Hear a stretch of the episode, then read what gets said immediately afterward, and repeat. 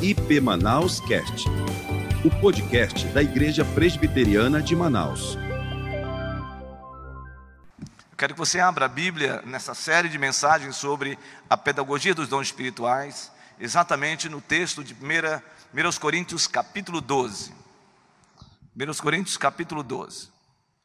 É possível que nós não esgotemos toda a exposição hoje, mas nós retomaremos a exposição do texto, se nós não conseguirmos.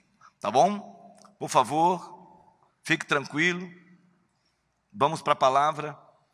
Você que tem anotações, pegue o seu, a sua caneta, pegue o seu papel. Você que está em casa, também faça suas anotações, pegue o seu papel, pegue a sua caneta. Você que gosta de anotar no anote do seu celular, faça isso, mas eu gostaria muito que você é, estivesse compenetrado na exposição da palavra de Deus nessa noite, principalmente num assunto que essa igreja, Igreja Presbiteriana de Manaus, vai fazer sempre, que é o enfrentamento teológico, o enfrentamento bíblico a respeito de textos essenciais na vida da igreja. Nós não fugimos da exposição do texto, nós queremos compartilhar o texto. Nós queremos compartilhar a palavra de Deus com você.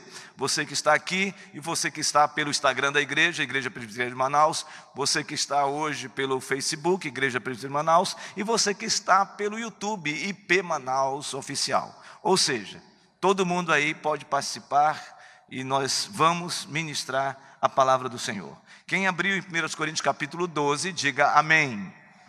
Nós vamos ler até o versículo de número 11. Diz assim a palavra do Senhor: A respeito dos dons espirituais, não quero, irmãos, que sejais ignorantes. Sabeis que outrora, quando eres gentios, deixáveis conduzir-vos aos ídolos mudos, segundo eres guiados. Por isso, vos faço compreender que ninguém que fala pelo Espírito de Deus afirma anátema Jesus. Por outro lado, Ninguém pode dizer Senhor Jesus senão pelo Espírito Santo. Ora, os dons são diversos, mas o Espírito é o mesmo. E também há diversidade nos serviços, mas o Senhor é o mesmo. E há diversidade nas realizações, mas o mesmo Deus é quem opera tudo em todos.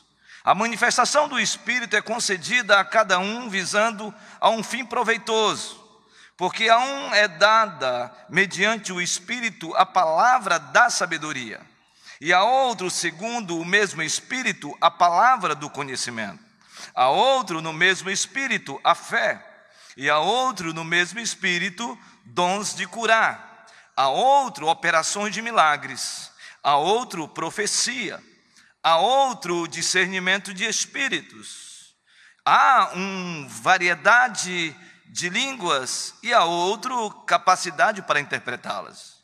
Mas um só é o mesmo Espírito. Realiza todas estas coisas, distribuindo-as como lhes apraz, como lhe apraz, a cada um individualmente.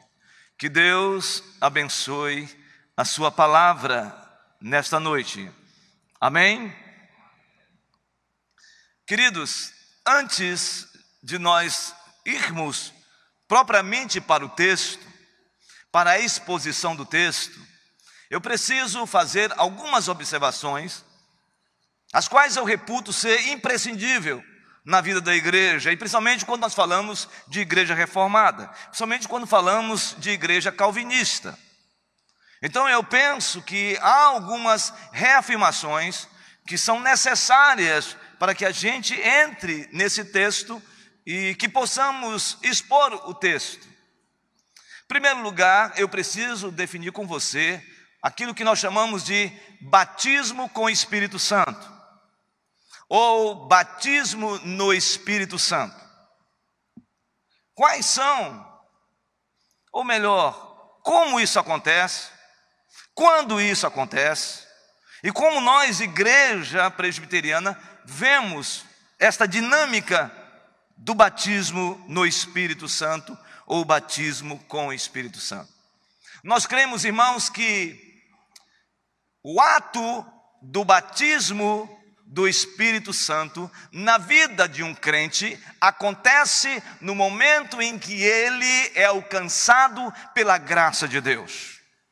A partir do momento em que você e eu somos agraciados e fomos agraciados pela graça de Deus, essa graça suficiente, essa bênção de Deus em nos redimir neste momento, nós somos selados com o Espírito Santo de Deus. E nós podemos entender isso olhando para Efésios capítulo 1, versículo 13, e eu quero que você observe o texto. Vamos para o texto para observarmos o que Paulo fala aos Efésios no capítulo 1, versículo 13, a respeito do selo do Espírito Santo. Efésios capítulo 1, versículo 13.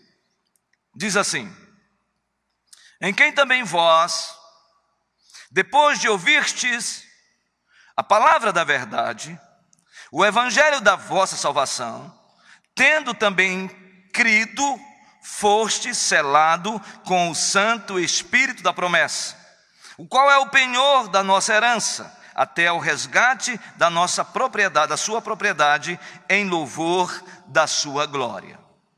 O que Paulo está dizendo aqui aos Efésios é de que quando alguém ouve a palavra de Deus, o evangelho da vossa salvação, e essa palavra evangelho refere-se à pessoa de Jesus, e aí então esta pessoa crê no evangelho, crê em Jesus Cristo, ela imediatamente é selada com o Santo Espírito da promessa, o qual é a garantia para que eu e você estejamos face a face com Deus.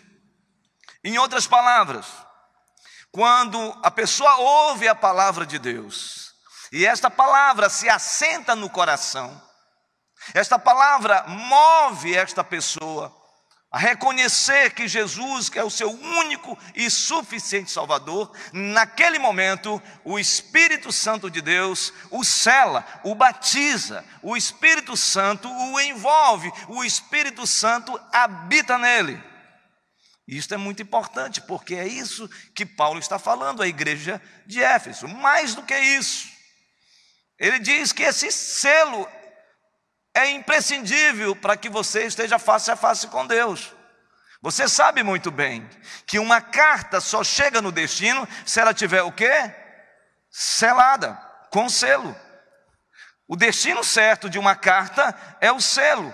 Então, o Espírito Santo é o selo para que você e eu estejamos diante de Deus, do Deus Todo-Poderoso, Criador dos céus e da terra.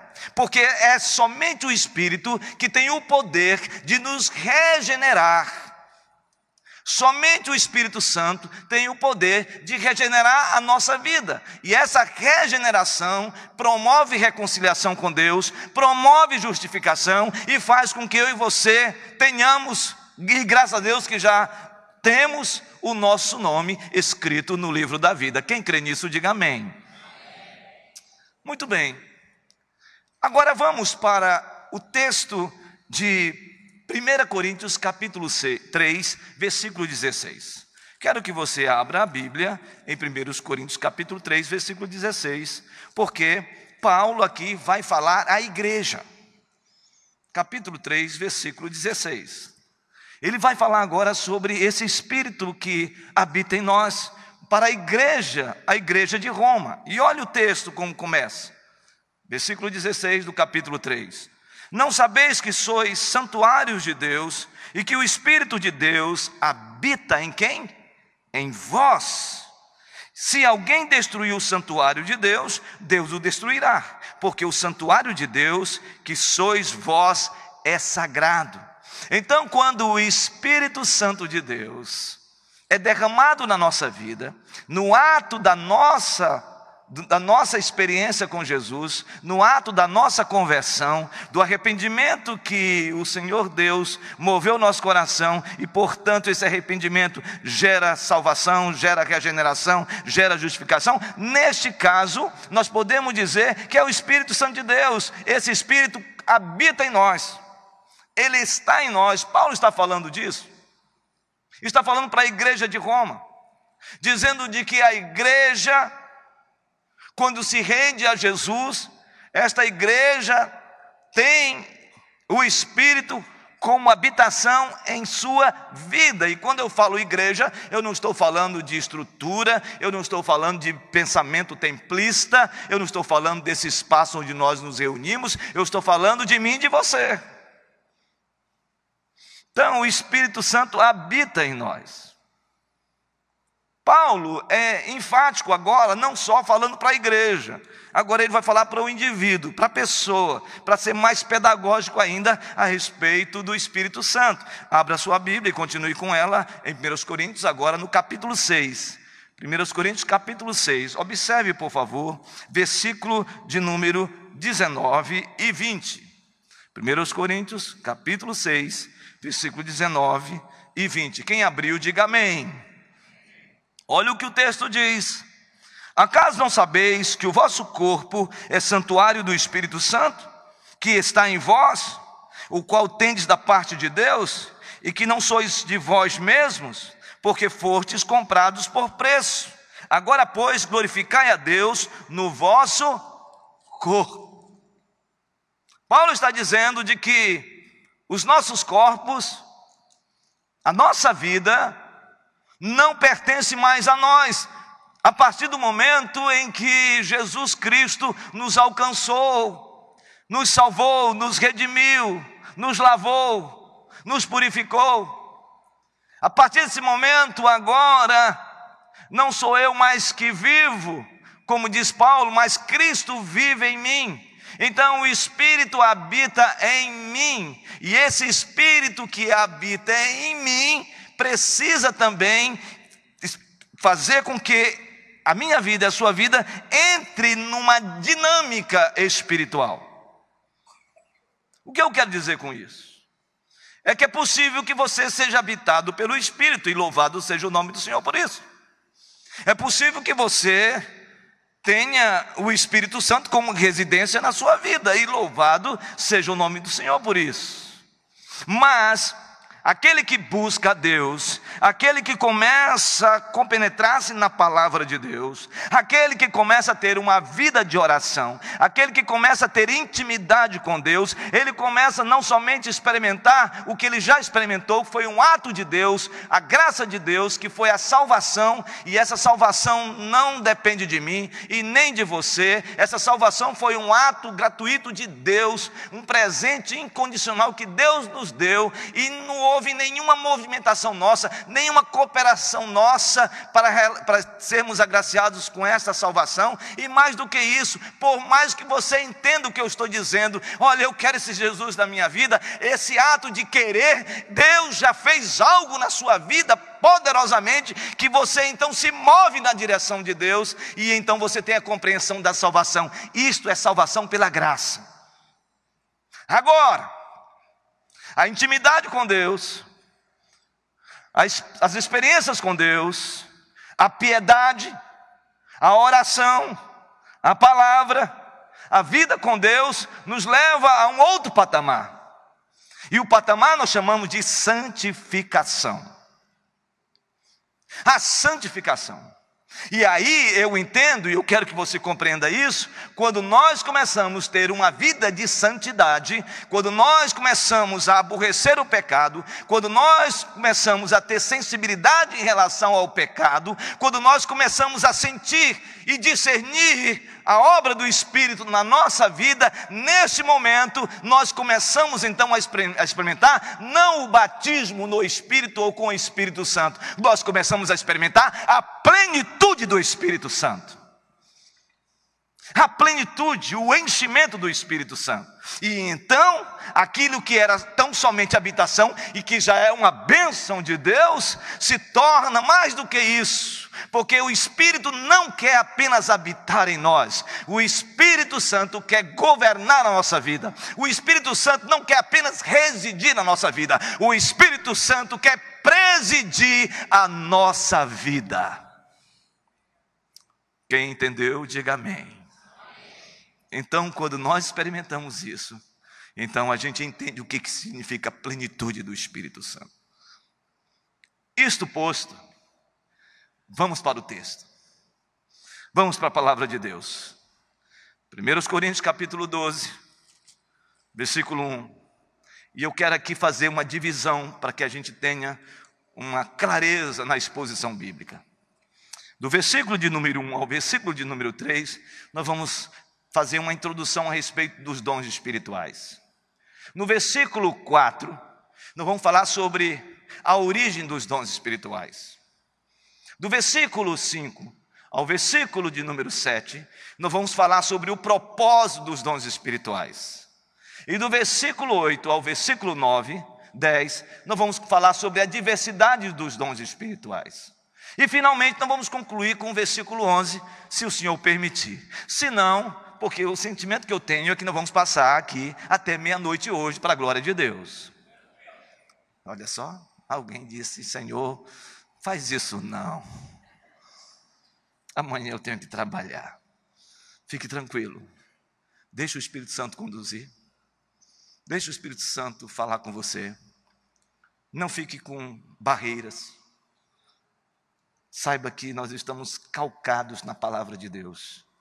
Sabe, o maior desafio da nossa vida hoje é a gente experimentar a voz de Deus todo dia. Nós precisamos ouvir Deus todo dia. E ouvir a voz de Deus é ouvir Sua palavra. Vamos então para o texto. Versículo de número 1, Paulo diz assim: A respeito dos dons espirituais, não quero, irmãos, que sejais ignorantes. Paulo aqui começa a conversar com os irmãos da igreja de Corinto. E ele está aqui falando com a igreja sobre alguns aspectos que eu reputo ser importantes. Por que, que Paulo está dizendo que eles não podem ser ignorantes? Aqui, ignorância não é questão de ser rude. Ignorância aqui é no sentido de desconhecimento. Por que, que Paulo está falando isso? Paulo está tratando isso principalmente porque esses irmãos tinham um player de dons espirituais. Esses irmãos, diz o texto que nós lemos, que eram dotados de dons espirituais. Esses irmãos experimentavam e tinham dentro da comunidade o dom da palavra de sabedoria. Esses irmãos tinham o dom da palavra de profecia. Esses irmãos tinham o dom da palavra de cura, milagres. Esses irmãos tinham o dom de profecia. Esses irmãos tinham vários e exerciam dons, e exalavam dons, e reverberavam dons no meio da igreja. Mas ao mesmo tempo, esses irmãos estavam sendo, digamos, ah, orgulhosos, altivos espiritualmente por causa de um dom. E qual era o dom? O dom de línguas, o dom de falar em línguas. Então, o assunto aqui é que Paulo, de maneira pedagógica, vai exortar esses irmãos que, além de ter todos esses dons dentro da igreja, eles colocavam num outro nível o dom de línguas, e somente quem possuía o dom de língua tinha o pedigree espiritual. Era o cara. Somente quem falava em línguas é que tinha uma posição de espiritualidade na igreja.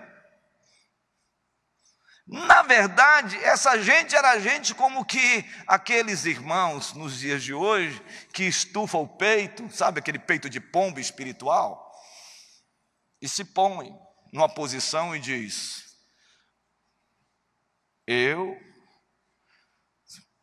sou o cara, comigo ninguém pode. Só falta colocar uma folhinha de arruda evangélica e falar comigo ninguém pode. Não é? Uma pessoa que se coloca como hiper espiritual.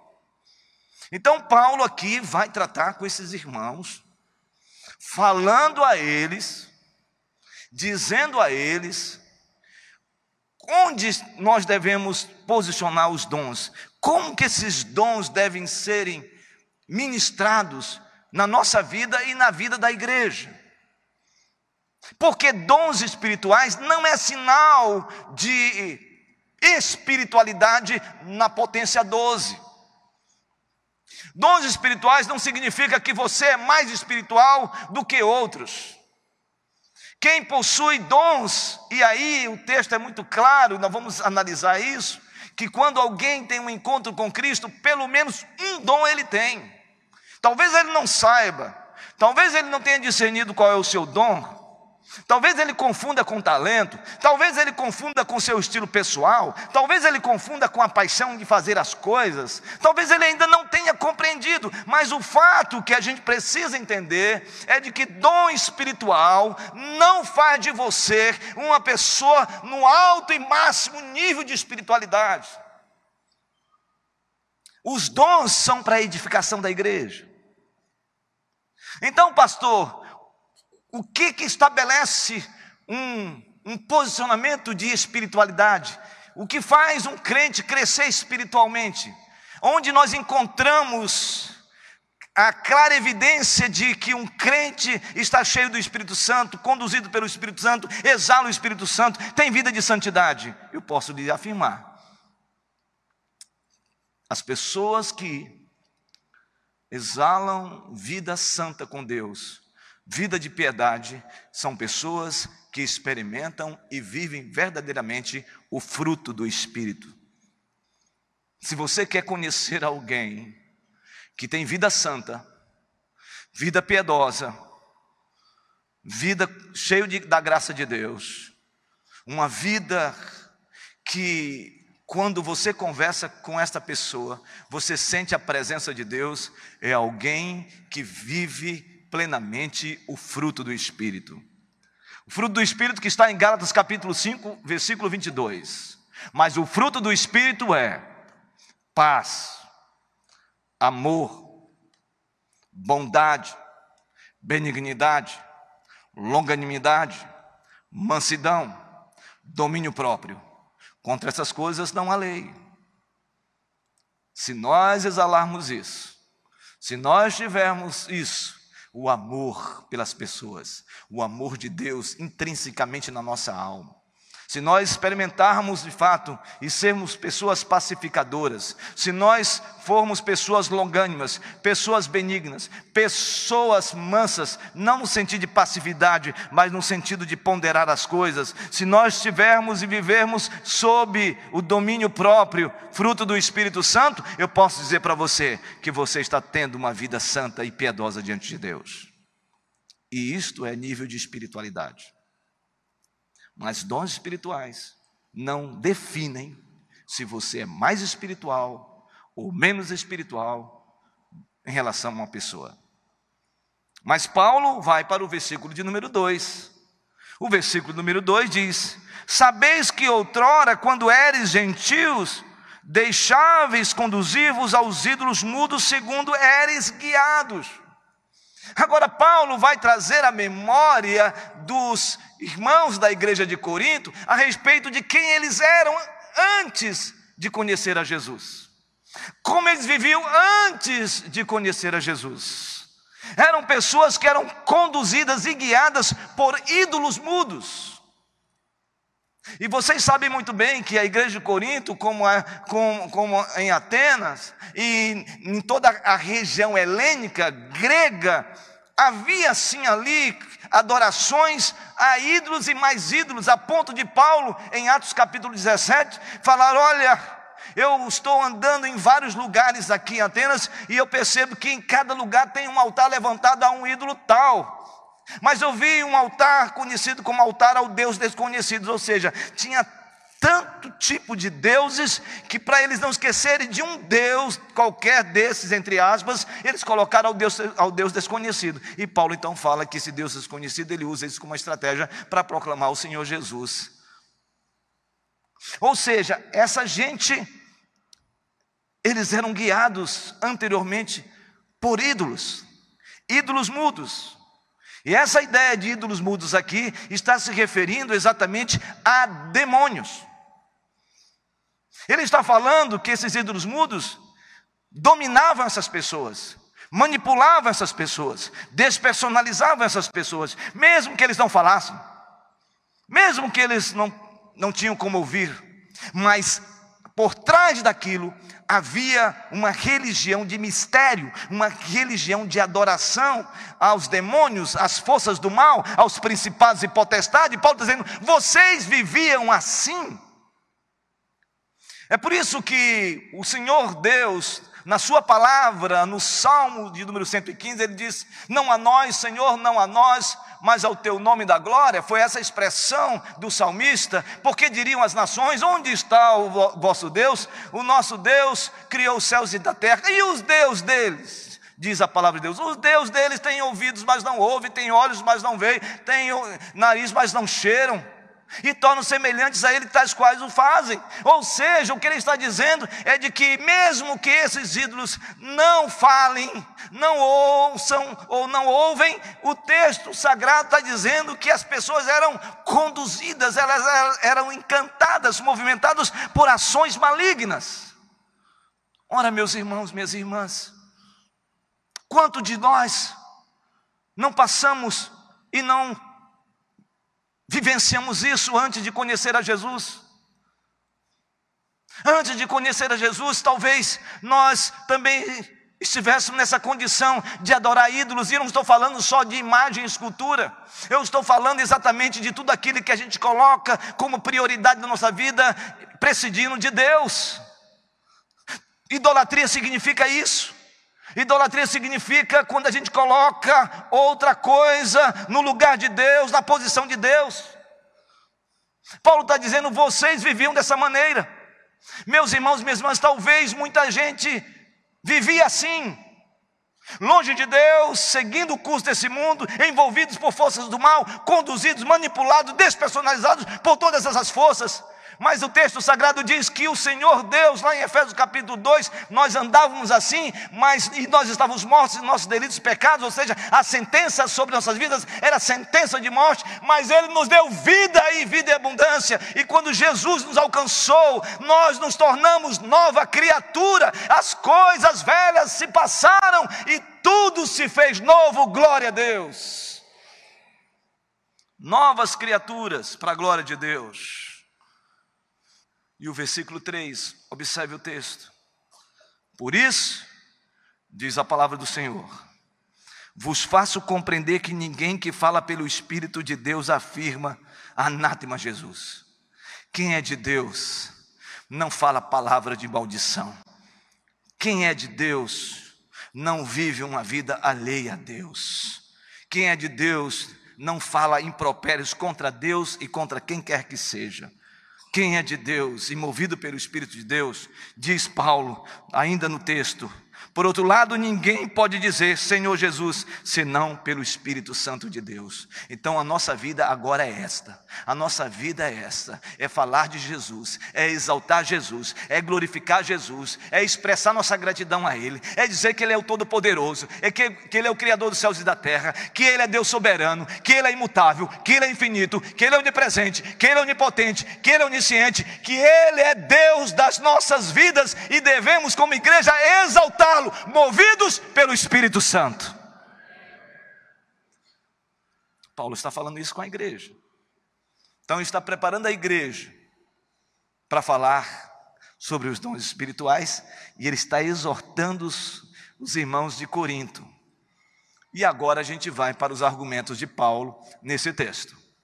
E o primeiro argumento de Paulo é: aonde está a origem dos dons espirituais? Versículo de número 4 diz assim: Ora, os dons são diversos, mas o Espírito é o mesmo. O que Paulo está dizendo é que há uma variedade de dons espirituais, mas a origem, mas aquele que forja, aquele que nutre, aquele que distribui, aquele que envia, aquele que libera os dons, é o Espírito de Deus, é o próprio Deus. Em outras palavras, não somos nós que forjamos os dons, Não somos nós que criamos os dons.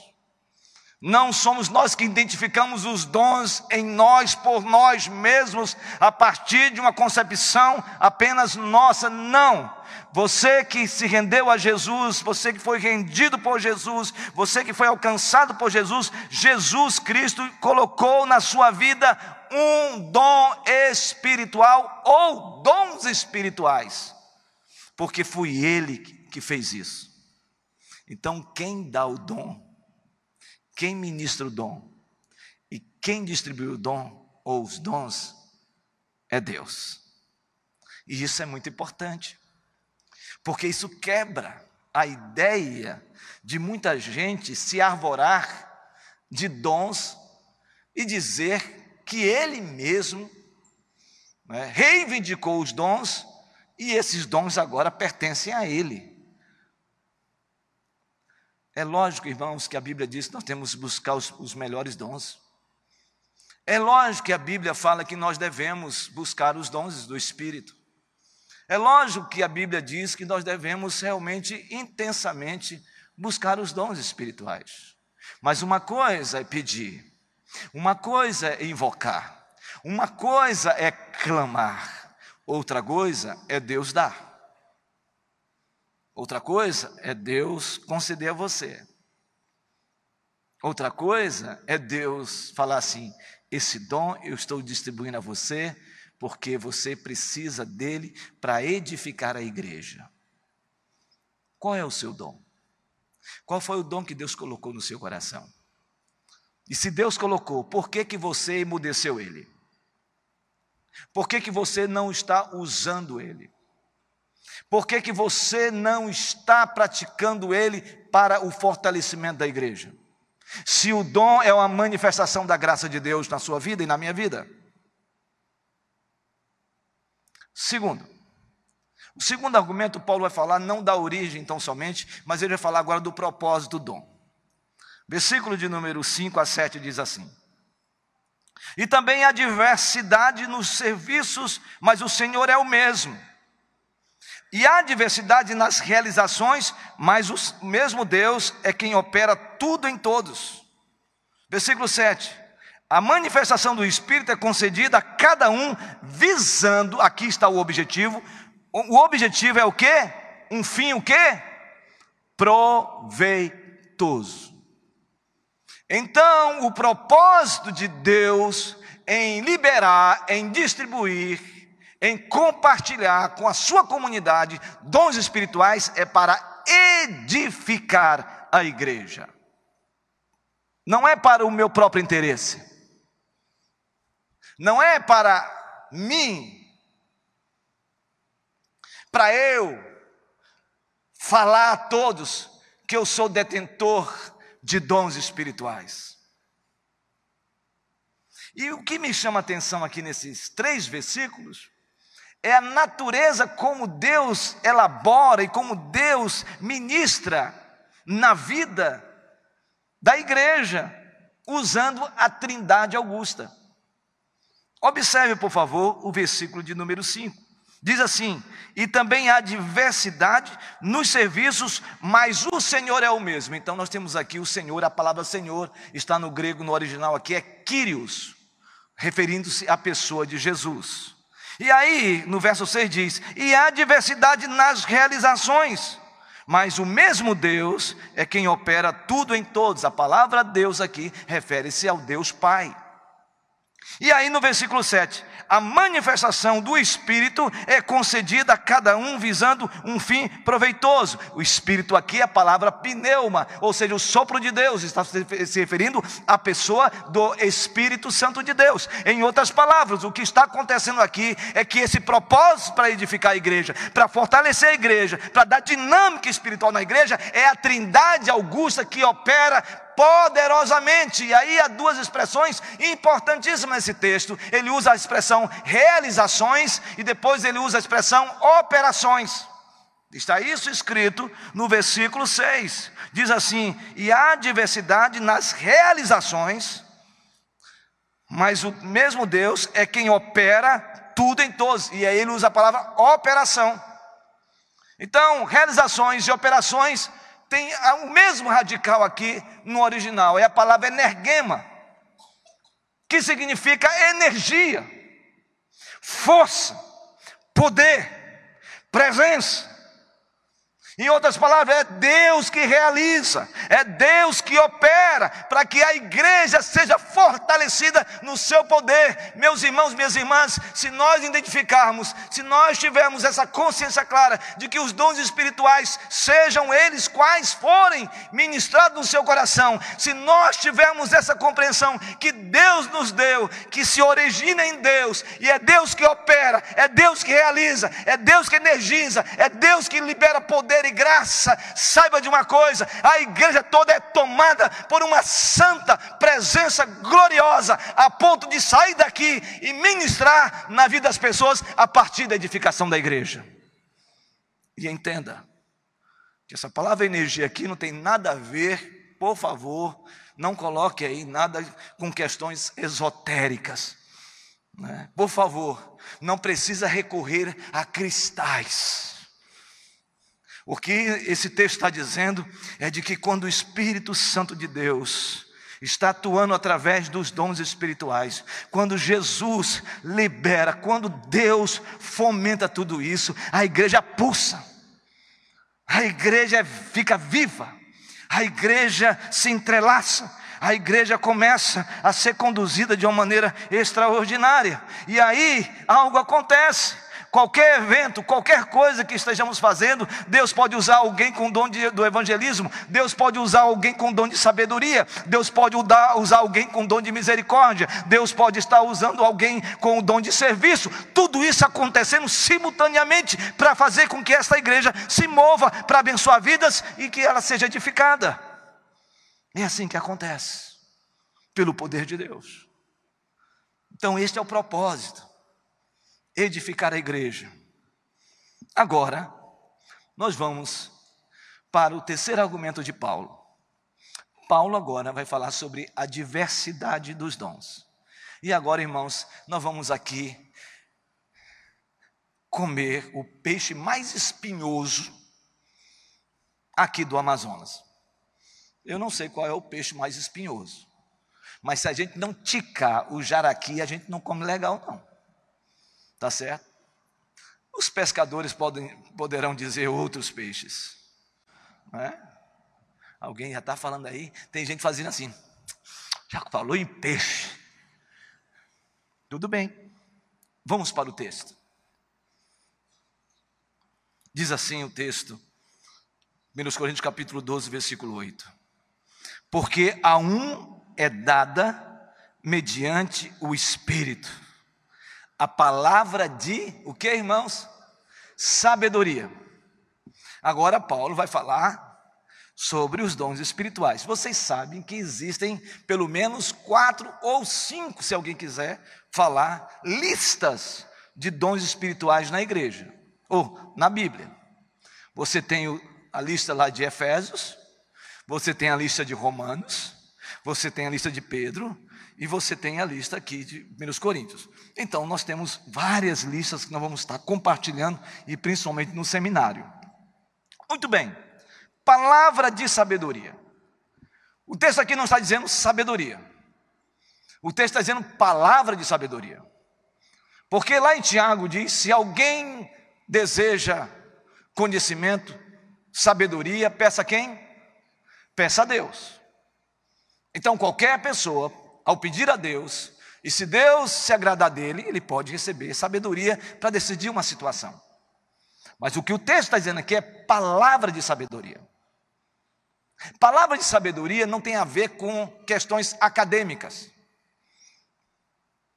com conhecimento acadêmico, não tem a ver com nível de intelectualidade capacidade cognitiva de absorver e compreender as coisas num nível acadêmico.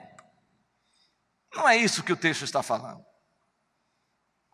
O texto está dizendo aqui que Deus dá a algumas pessoas, a pessoas, o dom da palavra de sabedoria.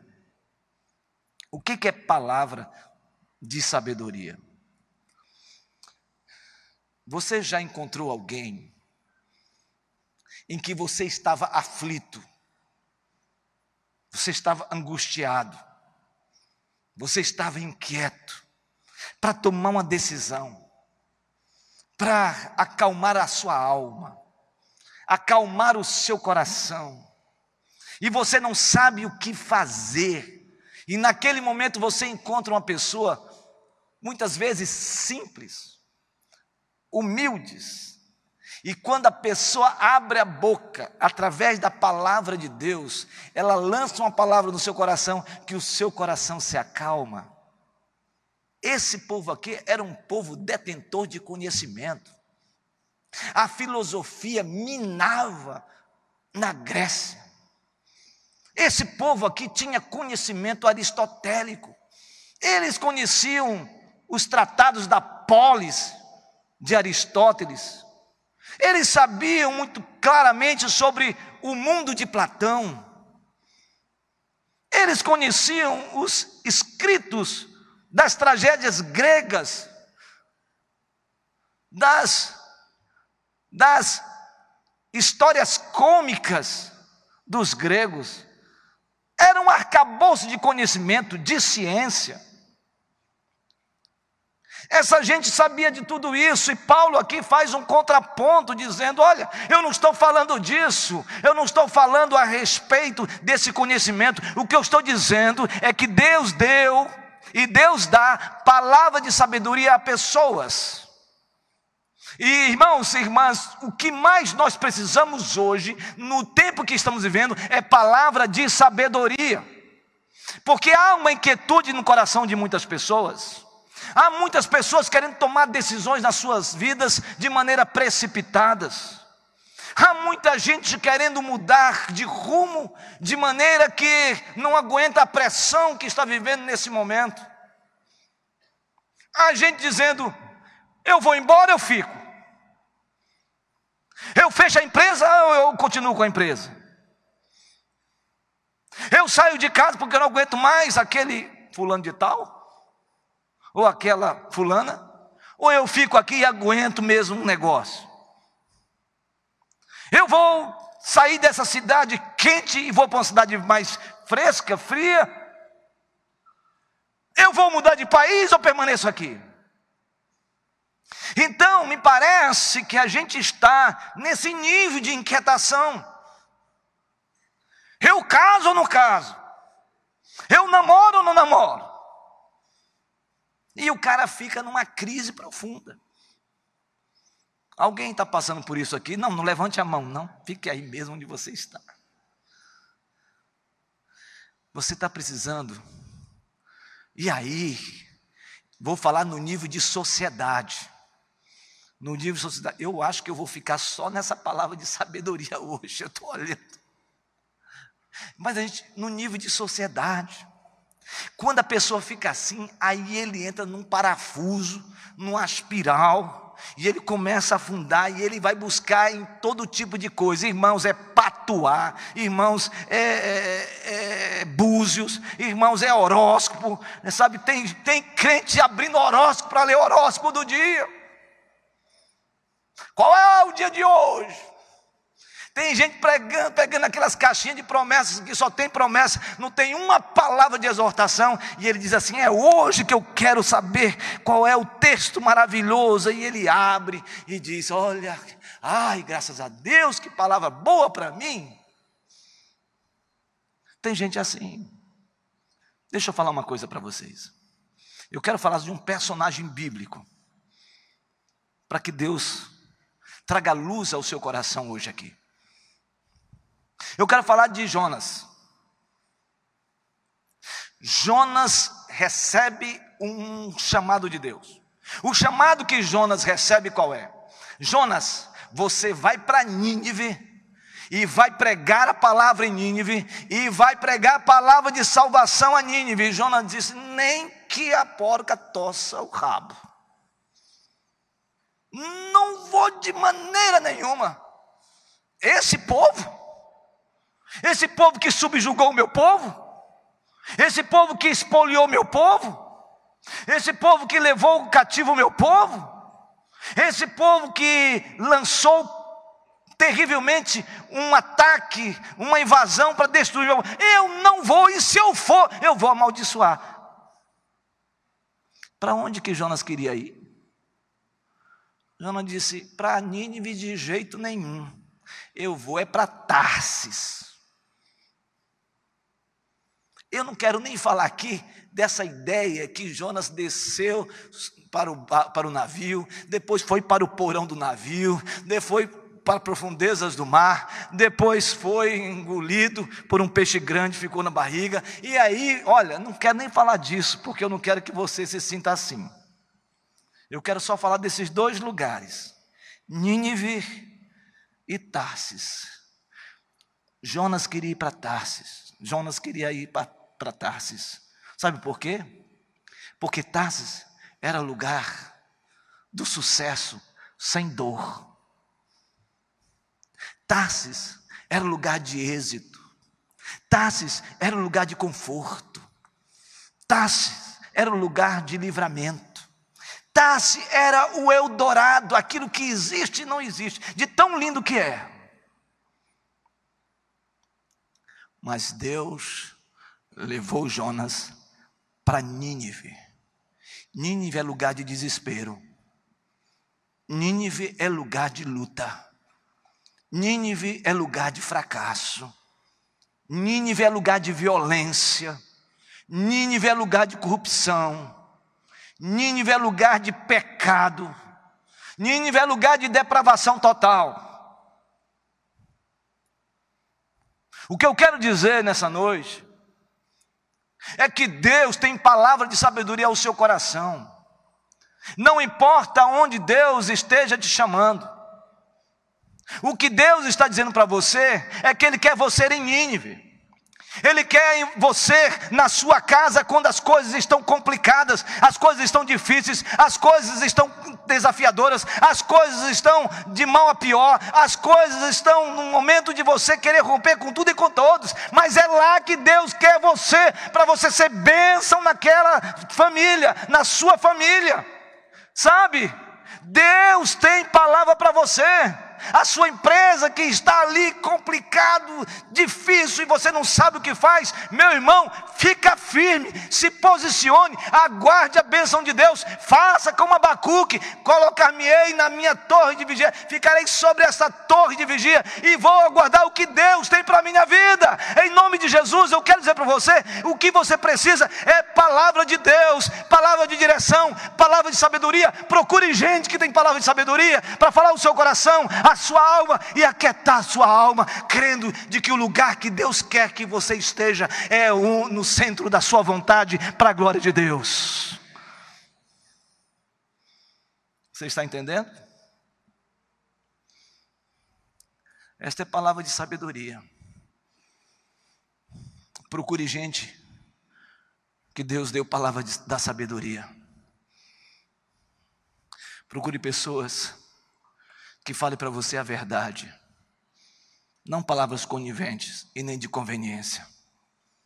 Procure irmãos e irmãs que dê uma palavra ao seu coração, que o seu coração fique apaziguado.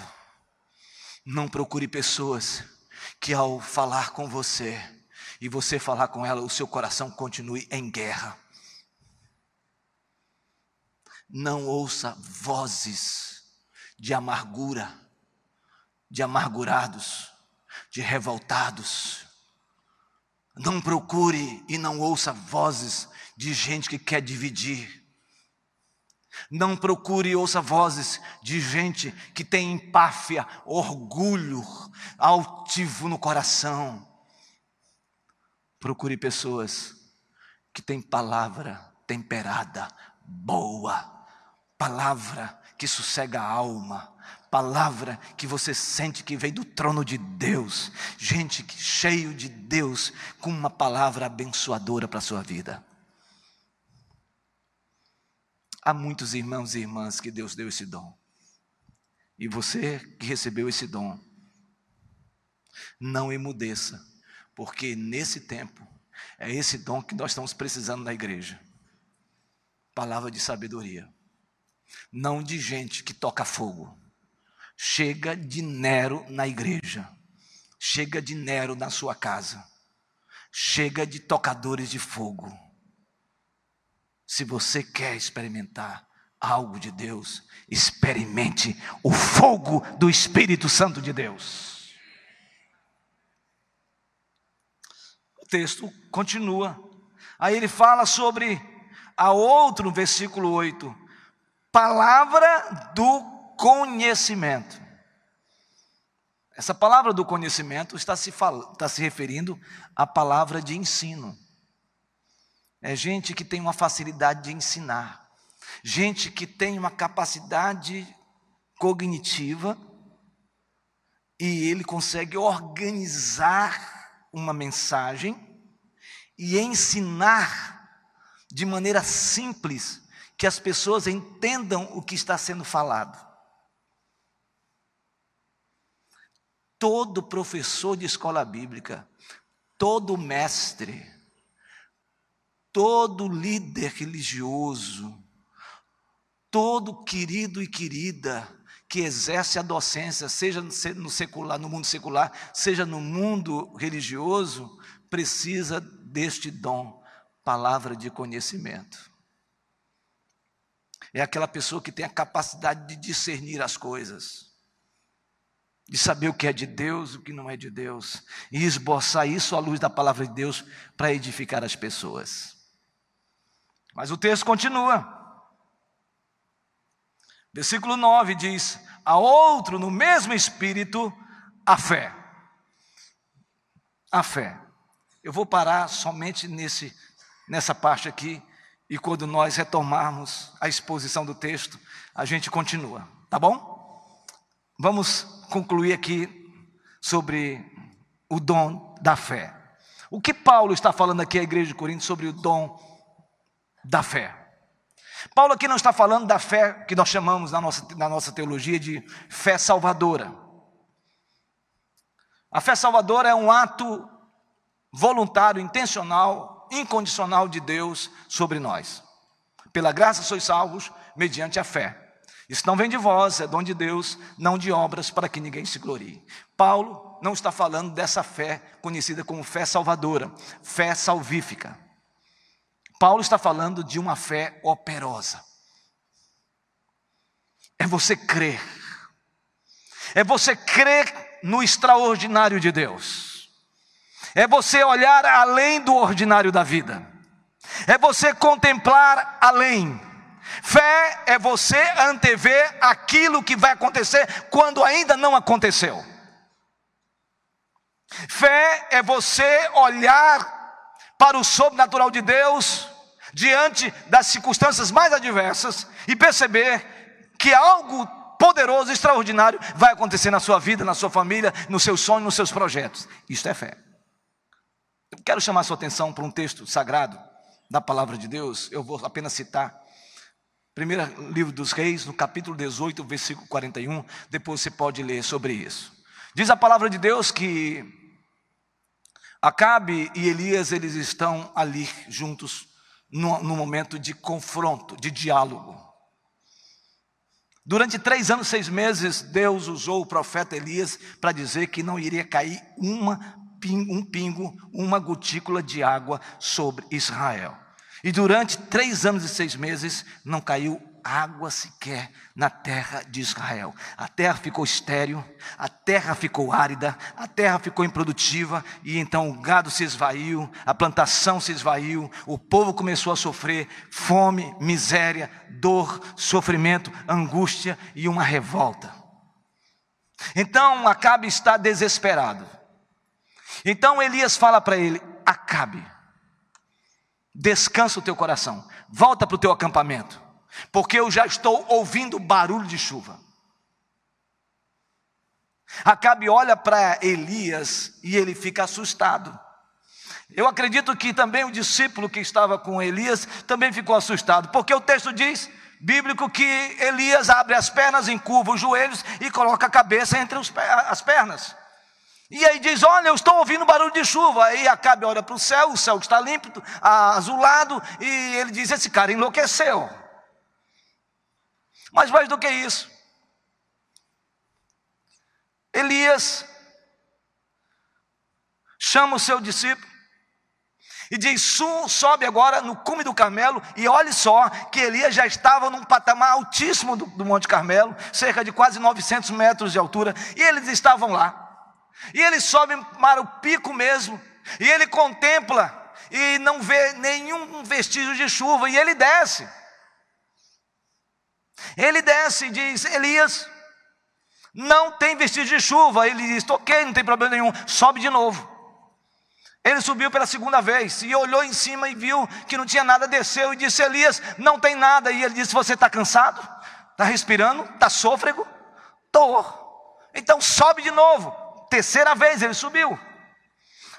Desceu, não tinha nada. Quarta vez subiu de novo. Irmãos, na quinta vez, se eu sou aquele discípulo, sabendo que o céu está límpido, azulado, não tem vestígio de chuva nenhuma, nem nuvem nenhuma, no céu de Israel, eu desceria com um taco de beisebol, dizendo: Hoje eu mato. Ele desce, e não há vestígio de chuva. Na sexta vez também não. E na sétima vez, quando ele sobe e olha, ele vê uma nuvem que comporta na palma da mão do homem, na mão de um homem. E quando ele desce dizendo: Meu Deus do céu, a única notícia que eu tenho para dar para esse cara é que no fim do horizonte tem uma nuvem que comporta na palma, na minha palma, na minha mão. E eu vou falar para esse cara algo. E ele, Elias diz: E aí, o que, que você achou? Ele disse: Elias, o céu está azulado, límpido, mas lá no fundo, lá no final do horizonte, eu vi uma nuvem que comporta na palma da minha mão. Ele disse: Glória a Deus. Claro que isso aqui é um parafraseado meu. Agora eu fico imaginando se fosse um parafraseado meio pentecostal, como seria. Aleluia! Maravilha! Ai, de Deus! É, eu vi ali o pastor Arielson levantando as mãos, falei, nossa, hoje ele está no fogo. Então, lá, glória a Deus, é de Deus. E o cara diz, meu Deus do céu, o que, que esse cara dizendo? Vai, avisa, acabe, que ele aparelhe o seu, seu carro, a sua liteira, e ele vá, vá para, a cidade, porque eu estou vendo uma chuva poderosa, extraordinária, sendo derramada sobre Israel. Está todo mundo doido, esse cara está louco, não é possível, apenas uma nuvem. Ele está dizendo que ele está vendo já uma chuva sendo derramada sobre Israel, sendo jorrada sobre Israel, uma chuva poderosa sobre Israel. Esse cara é louco. Há três lições para a gente aqui. Primeiro, não ouça vozes das pessoas. Ouça a voz de Deus, e se Deus falou para você que virá barulho, chuva poderosa sobre a sua casa, virá em nome de Jesus. Segunda lição: não importa quantas vezes você tenha que subir o Monte Carmelo, não importa quantas vezes você tenha que lutar pela sua família, pelo seu negócio, pelos seus sonhos, pelos seus projetos, por aquilo que Deus segredou no seu coração, o que importa é que você deve continuar perseverantemente subindo, porque uma hora vai cair chuva sobre a sua vida. Mas terceiro, e esse terceiro, é que é lindo,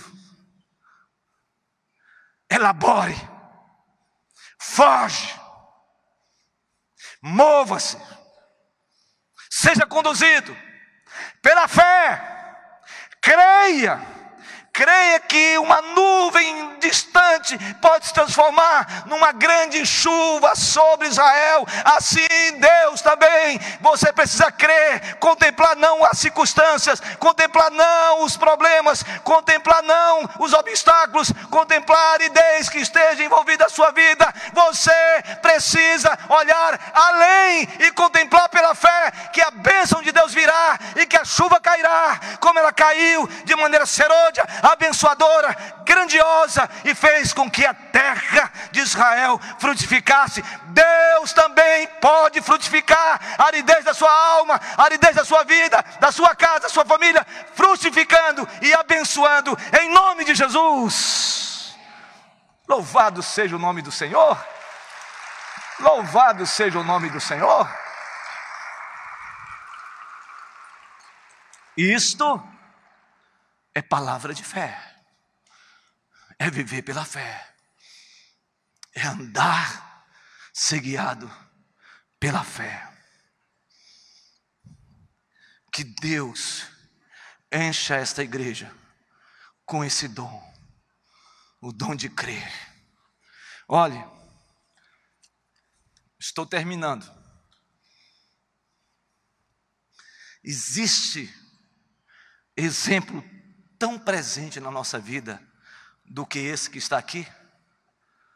4 e 23 da madrugada de terça-feira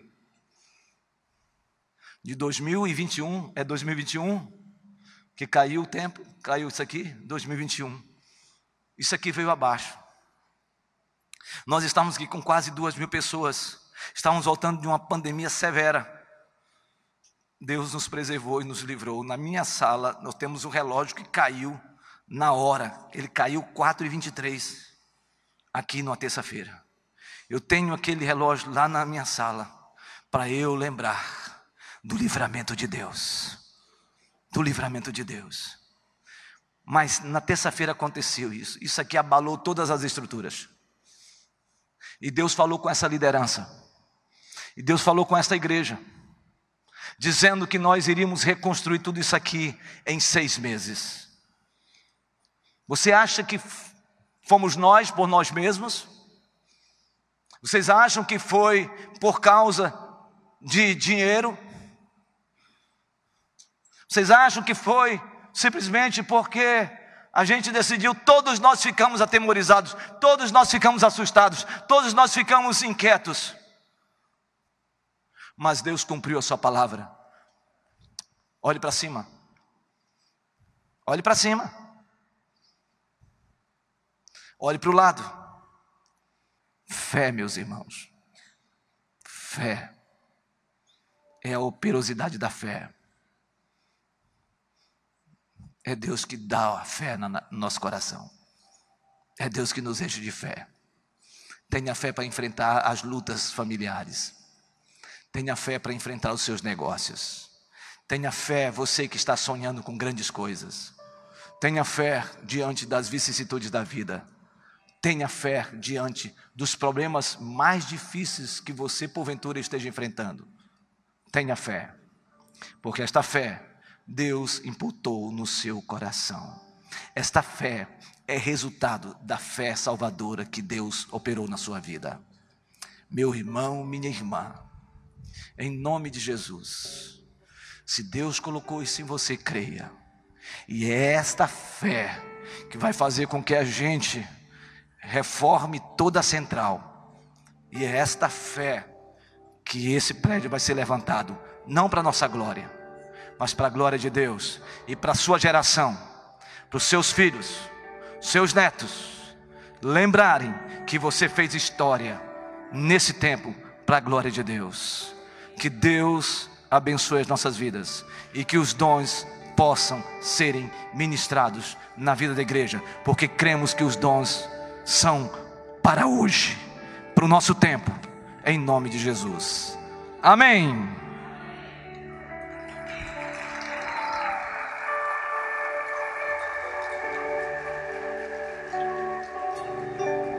Vamos ficar de pé e vamos adorar o Senhor.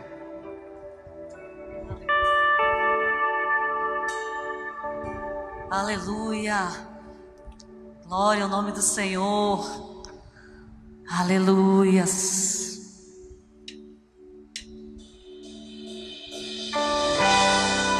Nosso Deus é um Deus de poder, um Deus de milagres. Aleluia. Fique firme, meu irmão.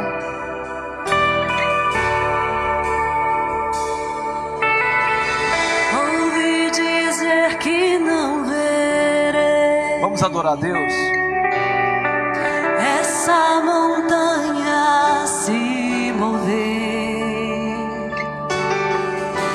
Mas te conheço e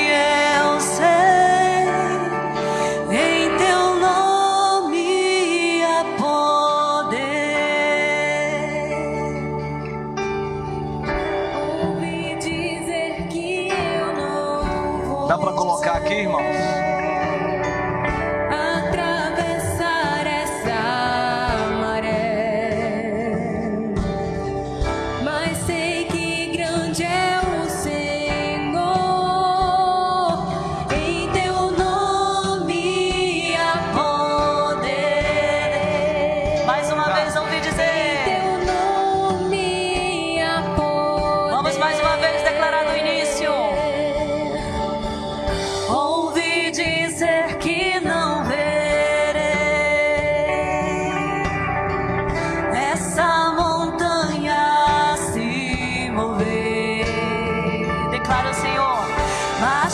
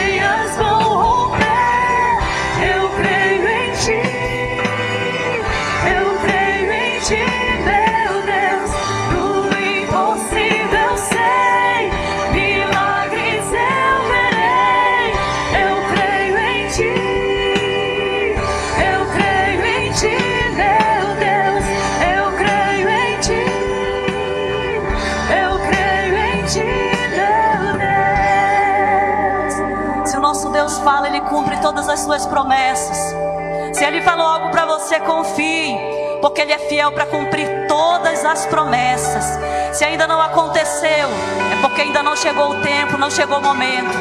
Mais uma vez nós vamos declarar: se Deus falou, Ele irá cumprir na minha vida, na minha casa, na vida dos meus filhos, nos meus negócios, no meu ministério. Nós vamos mais uma vez, numa só voz, declarar e cante para a sua alma ouvir. Se Deus falou, Ele vai cumprir.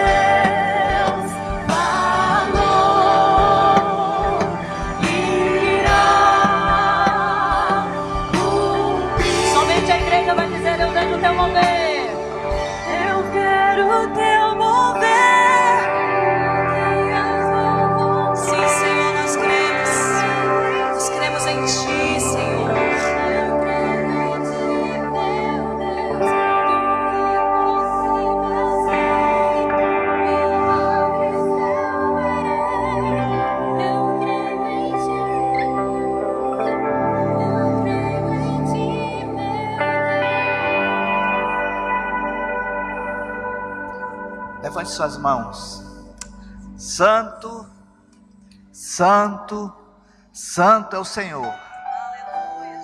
Ó Pai, ó Deus, nós cremos no Senhor e sabemos, ó Deus, que a Sua palavra não mudou. Cremos no Senhor e a Sua palavra não mudou. Pai, nós cremos no Senhor, a Sua palavra não mudou, mas ela tem poder para nos transformar, ela tem poder para nos encorajar. E nesta noite, ó Deus, de mãos para os altos, nós queremos reconhecer, ó Deus, muitos de nós que estamos aqui, ó Deus, suplicamos que o Senhor nos conceda nesta noite, ó Deus, a palavra da sabedoria, ó Deus. Pai, dá-nos, ó Deus, a palavra da sabedoria, Senhor. Deixa, Senhor, derramar sobre nós de maneira abundante, ó Deus, a palavra da sabedoria. Senhor, concede-nos, ó Espírito Santo, a palavra do conhecimento, ó Deus. Nesta noite, Senhor, neste ambiente, ó Deus, neste culto, tudo para a glória do Seu nome, ó Deus. Tudo para a glória do Senhor, ó Deus. Concede-nos nesta noite, ó Deus, em nome de Jesus, a palavra da fé, Senhor. A palavra da fé, ó Deus. Louvado é o teu nome, ó Deus. Dá-nos, ó Deus, nesta noite, completa em nós, ó Deus, os teus dons, Senhor. Os dons são seus, ó Deus. E nós estamos aqui, ó Deus, abertos. Dá-nos, ó Pai. Dá-nos, ó Filho. Dá-nos, ó Espírito Santo. Nós te suplicamos, nós queremos, Senhor, nós queremos dizer mais uma vez que nós cremos no Senhor e a Sua palavra não mudou, ela é viva, eficaz, mais profunda do que qualquer espada de dois gumes, ó Deus, e penetra ao ponto de separar juntas e medulas, alma e espírito, ó Deus, e apruma os propósitos do coração e nos enche, ó Deus, da Sua presença. Dá-nos nesta noite, Senhor, nós te suplicamos em nome de Jesus. Recebam a bênção, queridos. Que o Senhor Deus vos abençoe e vos guarde, meus irmãos e minhas irmãs. Que o Senhor faça resplandecer o seu rosto sobre vocês, irmãos e irmãs, e tenha misericórdia de vocês. Que o Senhor sobre vocês, queridos e queridas irmãs, levante o seu rosto e vos dê a paz. E que a graça do Senhor Jesus Cristo, o amor de Deus, o nosso Pai, e as consolações e as virtudes e o poder do Espírito Santo sejam abundantes sobre suas vidas que aqui estão, sobre a igreja que está em casa e sobre a igreja do Senhor que está espalhada pelos quatro cantos da terra, agora e para sempre.